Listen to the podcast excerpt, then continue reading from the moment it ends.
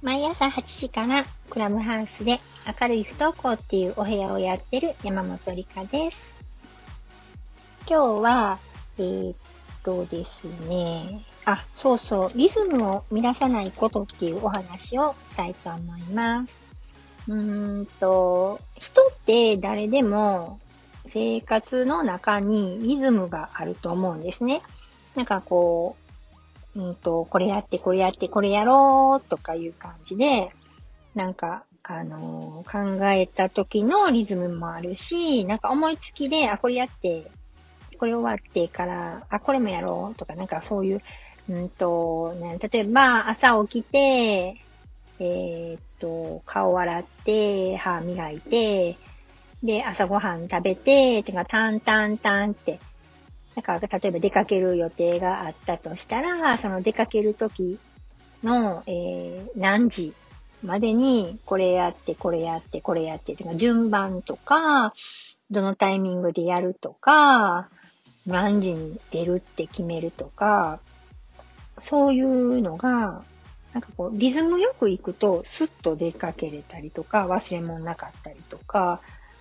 っていうのがあると思うんですよね。で、それが、ちょっと見られると、なんかもう行くのすごいしんどくなったりとか、せっかく行く気になってたのに、とか、につながると思うんですけど、あの、不登校の子ってそれがすっごい強いような気がして、うん、ちょっとしたこっちの声かけで、なんかこう、すごい調子よく行こうとしてた、準備をしてたのに、ガクンって止まっちゃうんですよ、そこで。で、あ、もうやっぱやめとくわ、行くの。とかなったりとかしてるのが、なんか、あるなーってすごい感じる時があって、その起きる時間も、ちょっとずれると、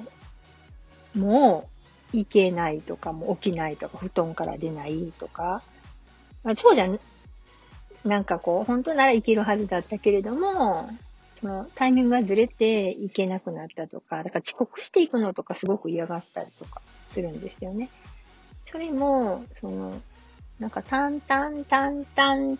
て、で、えっ、ー、と、その、タンタンタンタンっていうリズムが、バーンって入ってくると、もう立ち直せない。で、普通だったら、タンタンタンで、なんかあの、チャウリズムが入ってきたら、それをフォローして、で、また元のリズムに戻していくっていうのができたりするんですけど、そういうのが、こっちが大人が思ってる以上に割と大変みたいな気がするんですよね。だから、あの、うんと、何々絶対行かなあかんねんで、どこどこ行くねんとかいう予定があって、で、うちとこの話なんですけど、で、ポロってなんか言っちゃうと、うん、もうそこでリズムがずれて動かなくなります。あの、だからできるだけ声かけないようにしてるんです。で、言われたことだけ答えるようにして、そしたら、すごいリズムがうまいこといくんですよね。うん。なんかあの、もっと早う起きへんからや、とかね、言いたくなるじゃないですか。忘れ物ないのとか、え、これ入れたんとか、お昼どうすんのとかね。だから、そういうのを、もうあの、玄関で靴履いて玄関閉めるまでは、なんか言わないようにしようと思って。これ聞かれたら言うけどね。言うんですけどね。で、後から LINE で言ってもいいじゃないですか。とにかくなんかあの、靴履いて玄関出るまでは、何回も失敗してるんで、それで、だからあの、油断はしないことみたいなのを自分ですごい思ってますね、私の場合は。うん。だからなんかこう、もうやっぱり行くのやめとこうかなって言うた瞬間、なんかこう、ああ、の時のあれ、あれでリズム崩したなとかすごいね、反省したりもします。うん。なんかなんか、あの、え、なんでそんなん急に言うのあんた、行く言うてたやんとかってね、思っちゃうんですけど、よくよく考えたら、自分のあの一言のあれが、なんかもう地雷っていうかね、なんかそのリズムをずらしたかなとか思う時とかもあります。あの、ピーって張り詰めた、もうほんと細い細い雲の糸みたいな上を歩いてる感じなんですよ。きっとね。私のイメージなんですけどね。で、ちょっと言うと、それ揺れるじゃないですか。で、その揺れて、で、切れてしまう時もあるし、その揺れが収まるまで動けない時もあるじゃないですか。だから、なんかもうすっごい集中して研ぎ澄ましてる時に声かけちゃダメ